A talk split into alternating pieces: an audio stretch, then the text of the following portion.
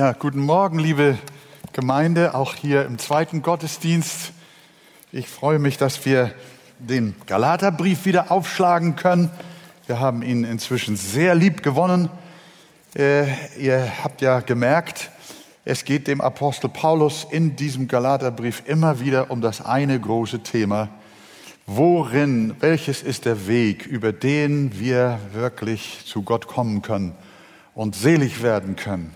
Ist es das Gesetz oder ist es der Glaube?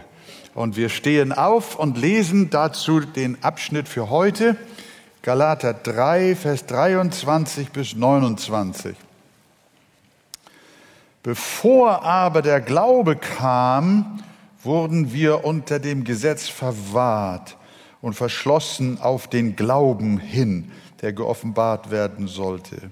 So ist also das Gesetz unser Zuchtmeister geworden auf Christus hin, damit wir durch den Glauben gerechtfertigt würden. Nachdem aber der Glaube gekommen ist, sind wir nicht mehr unter dem Zuchtmeister, denn ihr alle seid Söhne Gottes durch den Glauben in Christus Jesus. Denn ihr alle, die ihr in Christus getauft seid, ihr habt Christus angezogen. Da ist weder Jude noch Grieche, da ist weder Knecht noch Freier, da ist weder Mann noch Frau, denn ihr seid alle einer in Jesus Christus. Wenn ihr aber Christus angehört, so seid ihr Abrahams Same und nach der Verheißung Erben. Amen. Nehmen wir gerne Platz miteinander und äh, wir schauen uns diesen Text an. Wenn der Apostel sagt, bevor aber der Glaube kam, wurden wir unter dem Gesetz verwahrt, dann will er damit sagen, dass die Verheißung des Glaubens, wie er das im Vorkapitel ja ausgelegt hat, äh, am Anfang stand, die Offenbarung des Glaubens bei den Patriarchen, insbesondere Abraham, der Gott glaubte, und das wurde ihm zur Gerechtigkeit gerechnet. Damit begann das Evangelium. Und erst 430 Jahre später, so sagt Paulus, kam das Gesetz am Sinai. Und nun sagt er, bevor der Glaube kam, hier meint er offensichtlich die Person Jesu Christi, die uns nämlich im Besonderen den Glauben eröffnet hat durch das Werk am Kreuz von Golgatha. Er sagt eigentlich, bevor Jesus Christus kam, waren wir im Gefängnis des Gesetzes. Äh, wir saßen alle, kann man sagen, in Untersuchungshaft und warteten auf unsere endgültige Verurteilung. Und wenn Christus nicht gekommen wäre und hätte uns den Ausweg aus der Gefangenschaft des Gesetzes durch den Glauben eröffnet, dann säßen wir bis an unser Lebensende in diesem Knast und würden mit der Todesstrafe, mit der ewigen Todesstrafe enden. Wir waren unter dem Gesetz verwahrt und verschlossen, aber dann kam Gott durch den Heiligen Geist und offenbarte uns den Glauben an Christus. Es ist eine Offenbarung. Äh, wir waren auf den Glauben hin verschlossen, der geoffenbart werden sollte. Also das hat kein Mensch selbst erfunden oder rausgefunden oder wie auch immer, sondern wir wissen, das ist durch Gottes Gnade und Liebe den einzelnen Herzen seiner Auserwählten offenbart worden. Dann haben sie verstanden, das Gesetz war meine Qual, ich konnte es ja nicht schaffen ich bin gescheitert, ich war verzweifelt. Aber jetzt darf ich an den glauben, der alles für mich vollendet hat, der allen Gehorsam des Gesetzes erfüllt hat, der gerecht ist bis zum letzten. Dieser eine Christus ist von Gott uns gemacht zu unserer Gerechtigkeit und nicht mehr unser Schuften und Mühen und Quälen und Versuchen und so weiter. Das ist ja also äh, gewaltig. Ihr wisst, in dieser Hinsicht war das Gesetz dann auch unser Pädagoge, wie es äh, vom Griechischen her heißt. Lehrmeister sagen einige, Zuchtmeister, äh, Pädagoge trifft es, glaube ich, am, am stärksten, weil das griechische Wort Pedagaios heißt es. Das Gesetz brachte uns an unser Ende, es führte uns in die Verzweiflung. Ihr kennt das alle, wir können noch so gut sein, noch so moralisch, so ethisch, so menschenfreundlich, so viele gute Taten vollbringen. Es bleibt immer das Urteil Ziel verfehlt. Wir haben es nicht geschafft. Und wenn es der letzte Millimeter ist, niemand kann das heilige, reine, geistliche Gesetz durch Fleischeskraft, durch Menschenkraft und Vorsatz erfüllen. Da scheitern wir, weil wir gefallen sind. Wir sind eine gefallene Kreatur. Und darum können wir dem Gesetz Gottes nicht gerecht werden. Die Norm ist zu hoch, der Standard ist zu weit. Das schaffen wir nicht. Und äh, wir bleiben bei aller Mühe immer hinter dem Gesetz zurück. Wir bleiben verlorene Sünder. Und wie wir gesagt haben, der Versuch, sich selbst zu bessern und sich selbst gerecht vor Gott machen zu wollen, das ist der direkteste Weg in die Hölle. Und deswegen äh, schreibt Paulus einen ganzen Brief an die Gemeinde, an die Gemeinden in Galatien und, äh, und versucht und erklärt ihnen das nochmal, weil ja jüdische Menschen es von ihrer Gesetzesprägung her unglaublich schwer hatten, das zu lassen und dann doch sich dem Glauben einfach nur zuzuwenden. Das ist übrigens manchmal auch so, wir sagen nichts gegen irgendwelche anderen Kirchen und so weiter, aber wir haben manchmal Menschen, die kommen auch aus einer kirchlichen Tradition und haben es so schwer, aus diesem Soll, das ihnen immer von Kindesbeinen aufgetragen ist, herauszukommen. Sie glauben immer noch, dass sie das irgendwie schaffen müssen, Gott zu gefallen. Und das ist so wichtig. Wir brauchen die kirchlichen Traditionen, gut oder schlecht oder wie auch immer. Was wir brauchen, ist die Offenbarung des Glaubens. Der Glaube ist die Tür raus aus dem Gefängnis oder raus aus dem Hamsterrad, wie ich mir das hier illustrativ aufgeschrieben habe. Ein Hamsterrad zeigt dir, du kannst dich anstrengen, es immer härter versuchen, immer perfekter, immer schneller, immer schweißtreibender, aber das Hamsterrad bringt dich nicht weiter. Es kostet deine Kraft, macht dich müde und geht immer nur, du wirbelst mit deinen guten Werken nur im Kreis. Es muss einer kommen, der das Hamsterrad endlich ausbremst und dich rausholt und dich auf eine gerade Schiene bringt, auf eine Straße, auf einen Weg. Und dieser Weg heißt Jesus Christus. Die Botschaft der Bibel, liebe Freunde, liebe Gemeinde, liebe Freunde, wo immer ihr seid, die Botschaft der Bibel heißt nicht tue, befolge. Die Botschaft der Bibel heißt nicht mach, streng dich an. Die Botschaft der Bibel heißt Glaube. Und das ist der Unterschied. Die Bibel ist kein religiöses Buch, sondern die Bibel ist eine Offenbarung. Nicht darüber, was du tun musst, sondern darüber, was ein anderer für dich getan hat. Und daran darfst du dich hängen. An Jesus. Und das ist dein Heil, der Glaube. Paulus sagt, bevor der Glaube kam, wurden wir unter dem Gesetz verwahrt und verschlossen auf den Glauben hin, der geoffenbart werden sollte. Und dann Vers 24, so ist also das Gesetz unser Pädagoge geworden auf Christus hin. Er hat uns unsere Verzweiflung gezeigt, damit wir durch den Glauben gerechtfertigt werden. Und dann in Vers 25, dann sagt er weiter, nachdem aber der Glaube gekommen ist, nachdem euer Herz zum Glauben an Jesus erweckt worden ist, ist was passiert. Da ist eine andere Position, eine andere Stellung. Denn, wie sagt er, nachdem aber der Glaube gekommen ist, sind wir nicht mehr unter dem Pädagogen, unter dem Zuchtmeister. Denn ihr alle seid durch den Glauben Söhne Gottes in Christus Jesus. Martin Luther übersetzt Kinder Gottes, was selbstverständlich auch richtig ist. Aber die Bibel sagt vom Grundtext her Söhne. Sie meint nicht ein, eine biologische Sohnschaft oder Tochterschaft. Wir sind nicht Gottes biologische Kinder.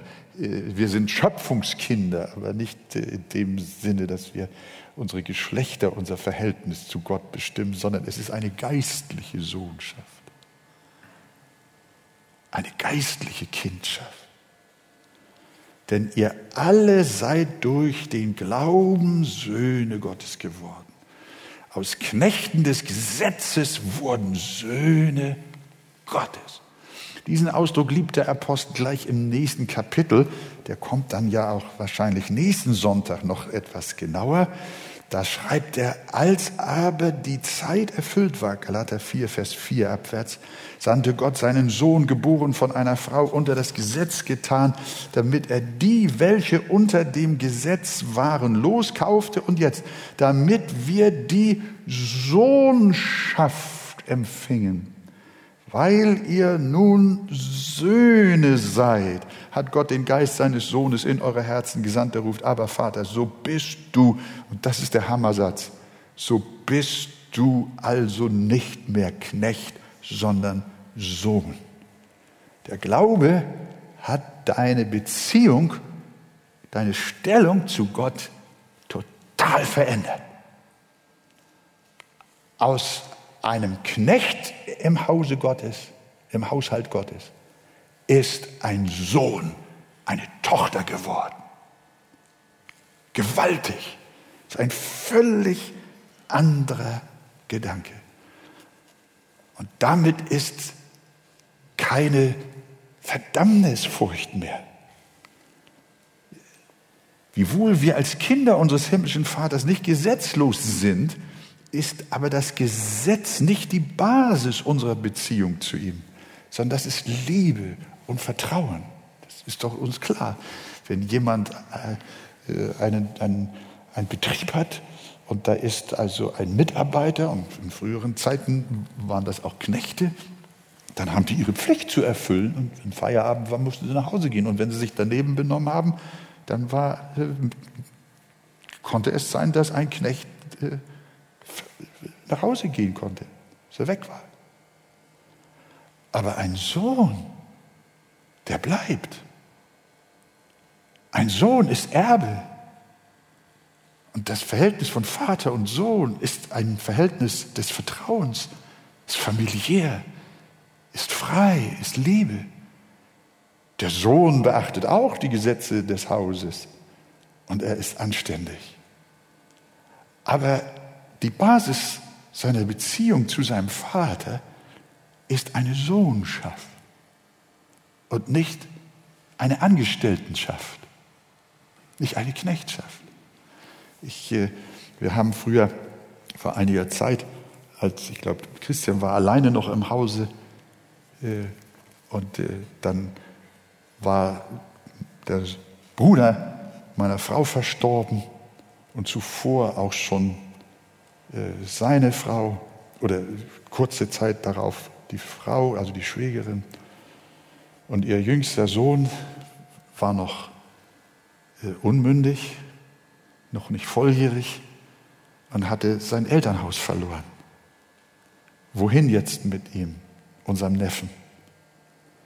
Und dann hat Gertrud gesagt, das ist mein Neffe. Und ich habe ihr gesagt, komm, wir nehmen ihn zu uns als unser Pflegekind. Und dieser Neffe, der kam rein und er fremdelte. Er hat sich anders benommen als unser Sohn der, unser Sohn, der, der hat nein, er hat nicht gemacht, was er wollte, aber, aber fast. der war zu Hause, der war unbefangen, der war, er wusste, hier gehöre ich hin, das ist mein, das ist mein Elternhaus, das ist hier. Aber der Neffe, der gerade reinkam, der sagte, Tante Gertrud, darf ich dies? Onkel Wolfgang, darf ich das? Kann ich auch mal telefonieren? Kann ich dies mal und das mal und das? Das fand ich irgendwie, also seine Höflichkeit war ja schön und war nett, so respektvoll. Aber irgendwie habe ich gedacht, Mann, der muss doch nicht so verkrampft sein. Habe ich ihn mir einen Abend genommen und gesagt, weißt du was, Junge, du bist hier zu Hause, hör auf mit dieser äh, Etipetete, so, ne? Hör, hör auf mit, dem, mit der Form. Deine, deine, deine, Tante ist zwar nicht deine Mutter, aber sie ist doch deine Mutter. Und ich, wenn du willst, bin dein Vater und du bist unser Sohn. Wie, Christian? Hast du das verstanden? Benimmst du dich jetzt wie einer, der hierher gehört? Ja, Onkel Wolfgang. Ja, Onkel Wolfgang. Dann kam ich nächsten Tag spät abends von einem Predigtdienst nach Hause und abends war für mich immer ein Fest. Meine Frau hat immer schöne kalte Milch im Kühlschrank und knackige Edelschokolade. Und damit habe ich mich dann eben noch getröstet, wenn es so spät abends war. Daher kommt hier dieses Ding. Ich komme nach Hause und meine Frau ist oben, schläft schon. Kinder schlafen alle. Ich bin alleine, ganz leise. Kühlschrank, Milch und Schokolade. Keine Schokolade. Ich tippe hoch die Treppe ins Schlafzimmer. Meine Frau merkt schon, dass ich komme. Ich sage, Schatz, da ist ja gar keine Schokolade. Wer hat die denn genommen? Ja, meinte sie, ich glaube, das war Stefan, äh, der Neffe. Ach so. Ja, du hast ihm doch gesagt, er soll sich verhalten wie ein Sohn. Ich, ah, jetzt macht er. Der hat mich gar nicht gefragt, hat einfach den Kühlschrank aufgemacht, Schokolade war weg. Ich wusste nicht, ob ich mich jetzt freuen oder mich ärgern sollte. Ja, was meint ihr? Was überwog? Ich hoffe, die Freude. Ich hoffe die Freude. Die Schokolade kriegt im nächsten Tag wieder. Es war ein umgewandeltes Verhältnis. Merkt ihr den Unterschied zwischen Knechtschaft und Sohnschaft? Das ist etwas ganz, ganz anderes. Du bist ein Kind Gottes und nicht mehr Knecht.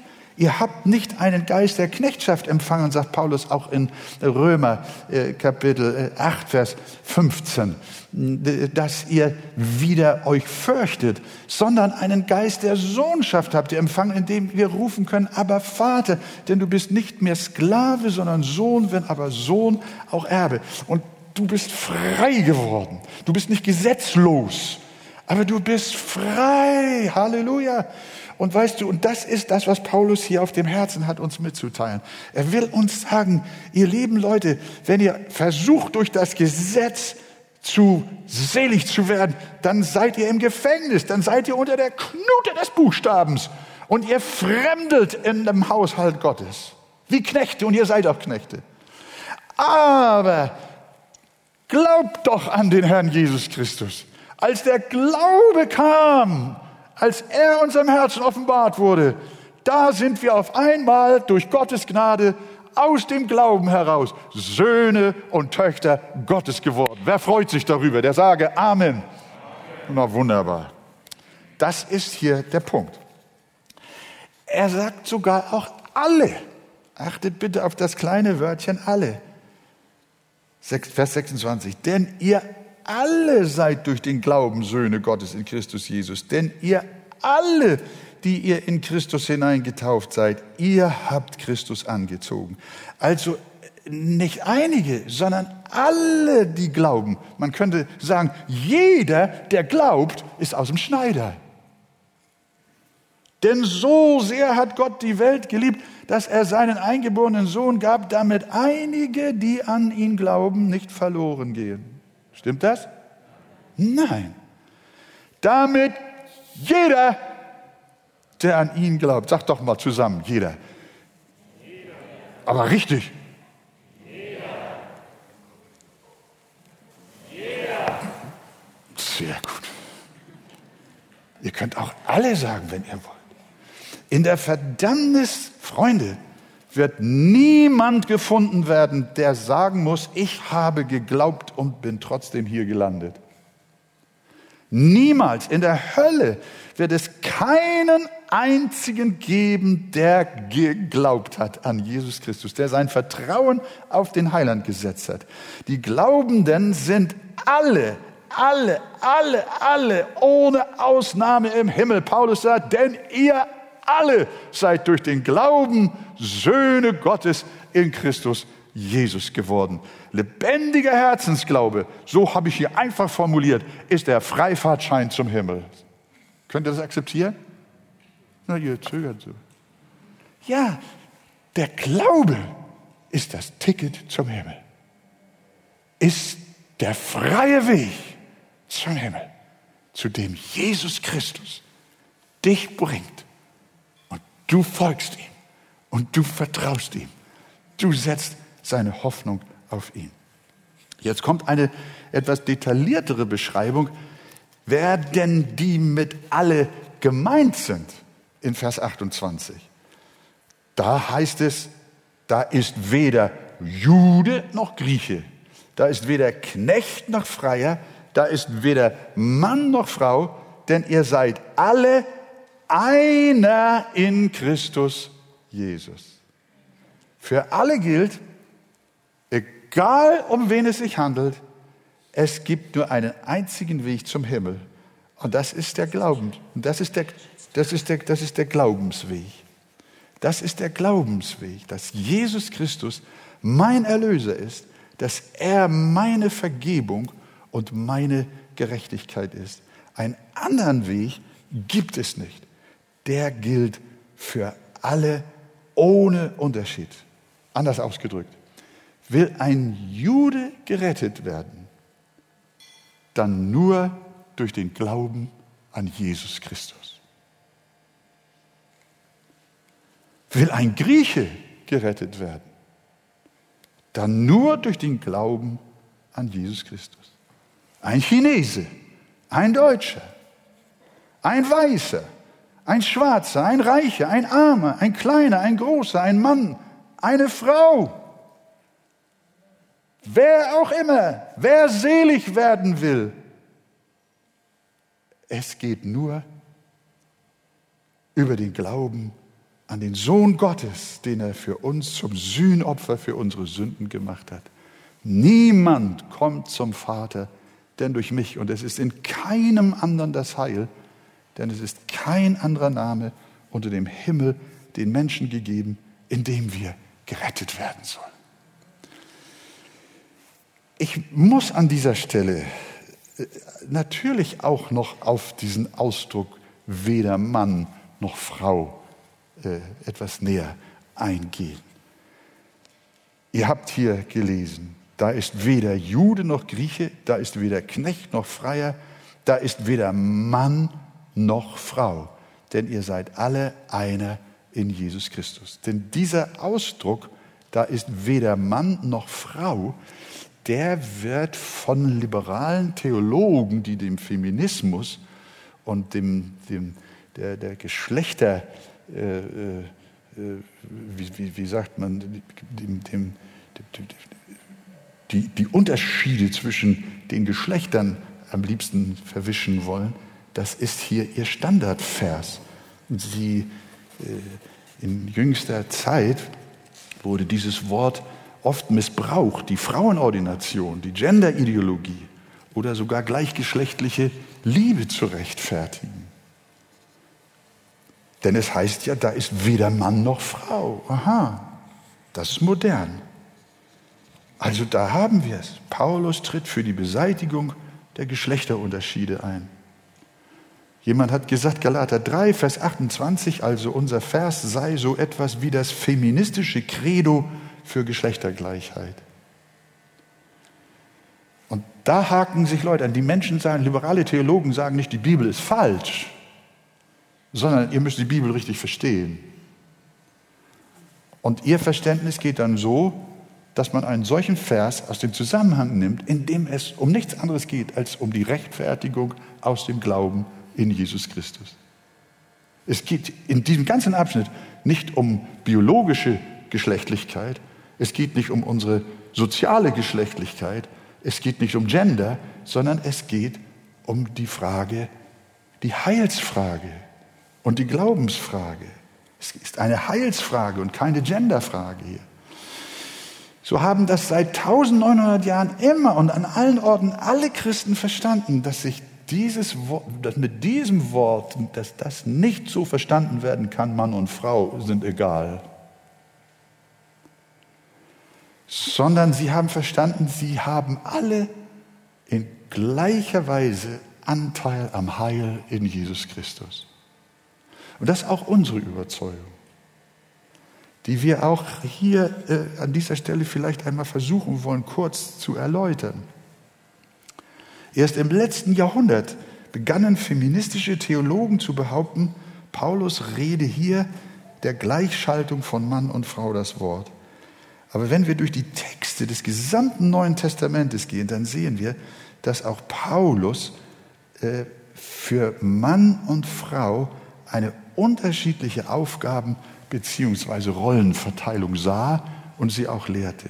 Und demnach sind Mann und Frau, das ist ein wichtiger Satz jetzt, Mann und Frau sind nach der Bibel absolut gleichwertig, aber eben nicht gleichartig. Gleichartig schon, aber nicht gleichartig. Ihr versteht, was ich in diesem betone. Gleichartig. Paulus schreibt, ich will aber, dass ihr wisst, dass Christus das Haupt jedes Mannes ist, der Mann aber das Haupt der Frau, Gott aber das Haupt des Christus. Jeder Mann, der betet oder weissagt und etwas auf dem Haupt hat, schändet sein Haupt. Jede Frau aber, die mit unbedecktem Haupt betet oder weissagt, schändet ihr Haupt. An dieser Stelle möchte ich einfach mal auch bemerken, wenn Paulus sagt, und das ist ja nicht nur hier, sondern in der ganzen Bibel, dass Gott der Vater das Haupt des Christus ist, dann hat Jesus nie ein Problem damit gehabt, dass er dem Vater untergeordnet war. Vater und Sohn und auch Heiliger Geist sind absolut gleichwertig. Sie sind Gott in der Trinität, gleichermaßen Gott. Und doch gibt es eine gewisse Ordnungsfolge unter ihnen. Der Vater sendet den Sohn und der Sohn stirbt am Kreuz, nicht der Vater. Der Sohn gehorcht dem Vater, aber nicht der Vater dem Sohn. Und wir sehen in der ganzen Bibel, im Neuen Testament, in den Briefen, dass es überhaupt kein Problem in der Trinität gab, dass da Unterordnungsverhältnisse waren sondern diese Unterordnung hat sich als ein Segen ausgewirkt. Ein Heilssegen für die ganze Welt floss aus dieser Ordnung der Trinität. Und das ist unser Vorteil und unsere Gnade, die wir haben. Und die Bibel lehrt uns, so wie auch die Trinität, Vater und Sohn, einander lieben, einander ehren, einander wertschätzen, füreinander da sind, miteinander an einem Strang ziehen und wirken. Genau so ist es in einer biblischen Ehe, in einer christlichen Ehe. Da ist niemand beleidigt, weil einer das Haupt ist und der andere ist es nicht. Nur die Sünde hat die von Gott geschenkte Ordnungsfolge von Mann und Frau pervertiert und Systeme der Frauenunterdrückung daraus entwickelt. So war das nicht gedacht und das lehnen wir ab. Dieses Männergehabe, diese männliche Tyrannei, diese Herrschsucht, das ist Sünde, das ist Schande. Das lehnen wir ab, liebe Gemeinde. Auch in christlichen Ehen. Und manchmal verstehen Männer das völlig falsch und missbrauchen diese heilige Ordnung Gottes, die er in der Trinität offenbart und die er auch in der christlichen Ehe sehen möchte. Paulus zeigt uns aber, dass zwischen Mann und Frau ein Unterschied ist in Gemeinde und Familie, in ihrer Aufgabe, zum Beispiel beim öffentlichen Gebet und Weissagen. Wir wollen jetzt nicht darüber sprechen, was jetzt die Kopfbedeckung bedeutet und was sie nicht bedeutet. Das ist ein anderes Thema. Was ich nur hier herausarbeiten möchte, ihr Lieben, ist, dass Paulus deutlich darauf hinweist, dass Männer und Frauen eine Unterscheidung in ihrem Auftritt in der Gemeinde vornehmen sollen, was auch immer die Kopfbedeckung äh, bedeuten mag. Äh, auf jeden Fall sagt er, der Mann soll sich bedecken, dringend bedecken. Nein, umgekehrt, die Frau soll sich dringend bedecken und der Mann soll es nicht tun. Ein Unterschied. Wir sehen das auch bei der Frage nach der Ältestenschaft. Glaubwürdig ist das Wort. Wer nach einem Aufseherdienst trachtet, der begehrt eine vortreffliche Tätigkeit. Nun muss aber ein Aufseher untadelig sein, Mann einer Frau, nüchtern, besonnen, anständig, gastfreundlich, fähig zu lehren und so weiter, gütig, nicht streitsüchtig, nicht geldgierig. Also er soll der Mann einer Frau sein, der seinem eigenen Haus gut vorsteht und die Kinder in Unterordnung hält mit aller Ehrbarkeit. Es kommt in der Bibel nirgends die Umkehrung vor, in der es heißen könnte, eine Aufseherin muss die Frau eines Mannes sein. Und sie, sie muss ihrem eigenen Haus gut vorstehen. Diese Umkehrung gibt es in der Bibel nicht. Auch hier sehen wir wieder eine klare Verteilung von Verantwortlichkeit und Zuständigkeit. Ältester soll ein Mann sein, der zugleich Vorstand in seiner Familie ist. Die Leiterschaft in Familie und Gemeinde entsprechen sich. Und jetzt könnten wir noch lange Zeit äh, verwenden, um noch viel mehr Passagen in der Heiligen Schrift zu finden, die klipp und klar auch die Ergänzung zwischen Mann und Frau, nicht die Gleichschaltung, sondern die Ergänzung, die Unterschiedlichkeit von Mann und Frau deutlich machen. Aber wir wollen es damit verwenden lassen. Epheser 5 vielleicht noch. Ihr Frauen ordnet euch euren eigenen Männern unter als dem Herrn. Denn der Mann ist das Haupt der Frau, wie auch der Christus das Haupt der Gemeinde ist. Und er ist der Retter des Leibes. Und ich gehe davon aus, dass wir alle anerkennen, dass Christus das Haupt der Gemeinde sein soll. Und analog dazu soll das Verhältnis von Mann und Frau sein. Und ich gebe zu, es gehört heute sehr viel Mut dazu, solche Bibelstellen überhaupt öffentlich zu lesen. Aber sie sind, sie sind da, wenn wir Respekt vor der Heiligen Schrift haben wollen. Sie sind nicht nur da in irgendeiner Ecke der Bibel, irgendwo da, äh, in der mosaischen Zeremonialgesetzbeschreibung oder sonst wo, sondern sie sind in der ganzen Bibel da. Unübersehbar, von der Schöpfung angefangen. Und du kannst die Seiten mit solchen Versen aus der Bibel rausreißen, aber wenn du die nächste Bibel kaufst, dann stehen die Verse wieder da. Das ist einfach so. Wir müssen das zur Kenntnis nehmen. Wenn wir denn Respekt haben vor der Heiligen Schrift, das ist natürlich die Frage. Wir können sie natürlich auch wie ein Kaugummi verwenden. So lange darauf rumkauen, bis alles ganz anders aussieht und verformt ist. Aber ich glaube nicht, wenn wir die Bibel lesen, müssen wir nicht den Kopf von Albert Einstein haben, dass wir alles irgendwie zusammenkriegen, sondern wir sind Kinder, wir haben Lesen und Schreiben gelernt und wir können verstehen, was die Bibel sagt. Allerdings, das möchte ich auch noch betonen, sollten die Männer bei diesen Stellen nicht so sehr die Stellen lesen, die für die Frauen bestimmt sind, sondern die sollten sie lesen, die für sie selbst bestimmt sind. Und die lauten, ihr Männer, liebt eure Frauen.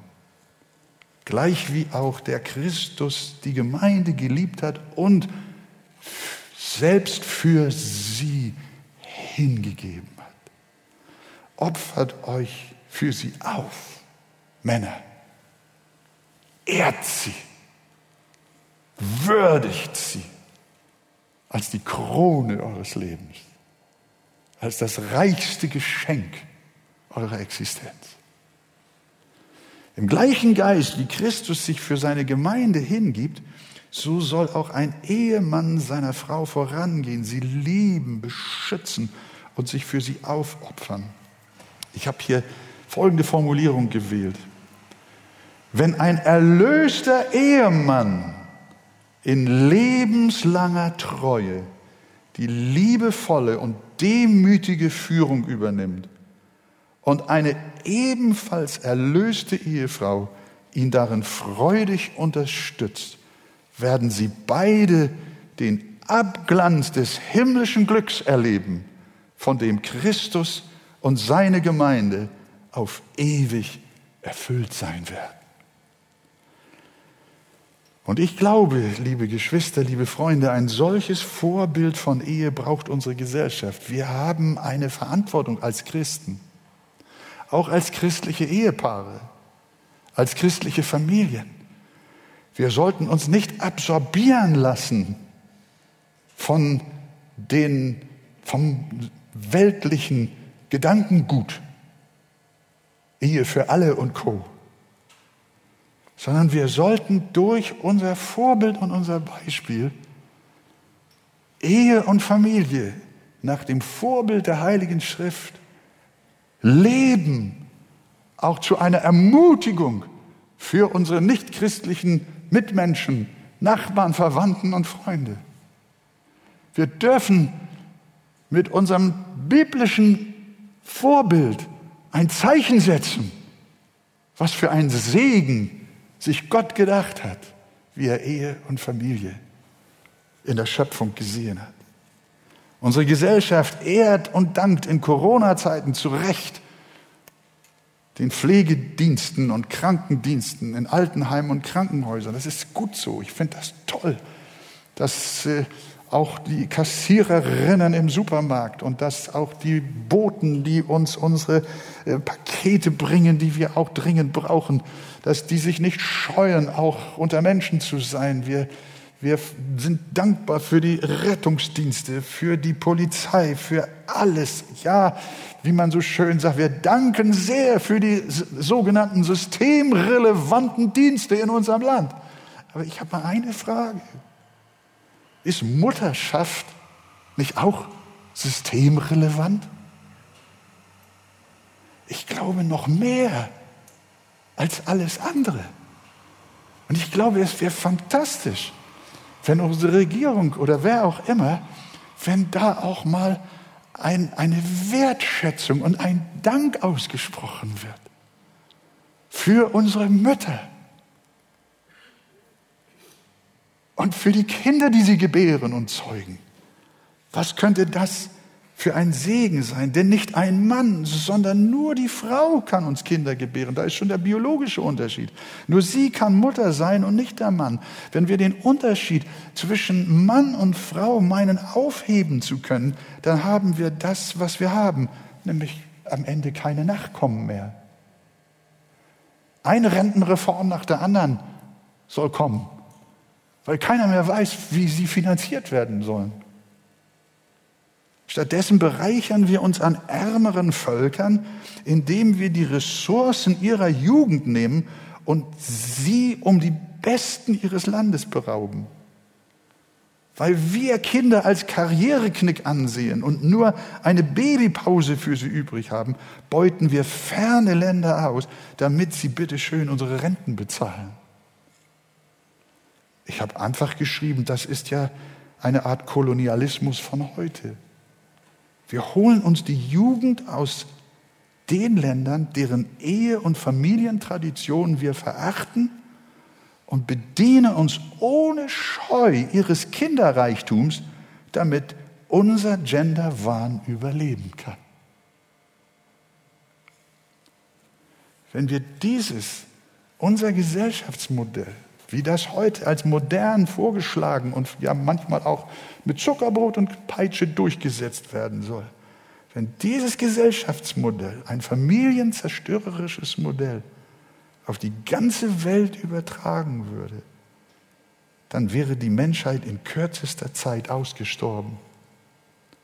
So totgeweiht ist die Idee von der Gleichschaltung der Geschlechter das führt uns in die Sackgasse. Solange wir noch Ressourcen von überall haben, ist gut. Aber ich glaube, wir sollten in Europa nicht Missionare für die Welt werden und das exportieren. Nein, das Familienbild der Bibel hat unser Land auch überhaupt groß gemacht, überhaupt die Völker blühen lassen, die Menschheit überhaupt erhalten. Und deshalb zeigt uns auch Paulus, wie großartig, intelligent und zukunftsfähig die schöpfungsgemäße Unterschiedlichkeit und Rollenverteilung von Mann und Frau ist. Und wohl dem Land, das den Wert der gegenseitigen Ergänzung von Mann und Frau erkennt und den Segen biblischer Familien in Ehren hält. Gott helfe uns dazu. Und deshalb, liebe Gemeinde, liebe Freunde, lehnen wir es ab, diesen Vers von Paulus dafür herzugeben, als würde er bedeuten, die Geschlechterunterschiede können beseitigt werden. Das hat Paulus nicht gesagt, sondern er hat gesagt, denn ihr alle, da ist weder Mann noch Frau, denn ihr alle seid einer in Christus Jesus. Er meint die Teilhabe am Heil. Juden und Griechen, Knechte und Freie, Männer und Frauen haben ohne Unterschied Anteil am Evangelium. Wir alle, die wir glauben, sind ohne Ansehen Erben der Verheißung und werden den Himmel sehen, egal wer wir sind, ob Jude oder Grieche, ob dies oder das, ob Mann oder Frau. Der Glaube verbindet uns. Der Glaube macht uns ohne Unterschied, was unser Heil und unsere Hoffnung auf die Ewigkeit bedeutet.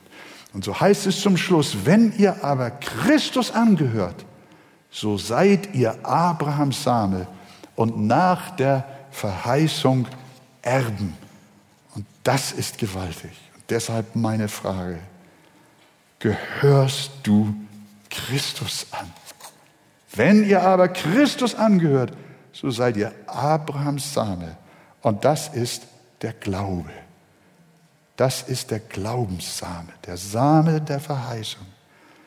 Wenn ihr aber Christus angehört, so seid ihr Abrahams Same und nach der Verheißung erben. Ihr, die ihr Christus angehört, darf ich mal fragen, wer weiß, dass er Christus angehört? Darf ich eure Hände sehen? Wer weiß, dass er aus dem Glauben gerettet worden ist und auch selig werden wird? Ihr dürft eure Hände und eure Herzen zum Herrn voller Dankbarkeit erheben.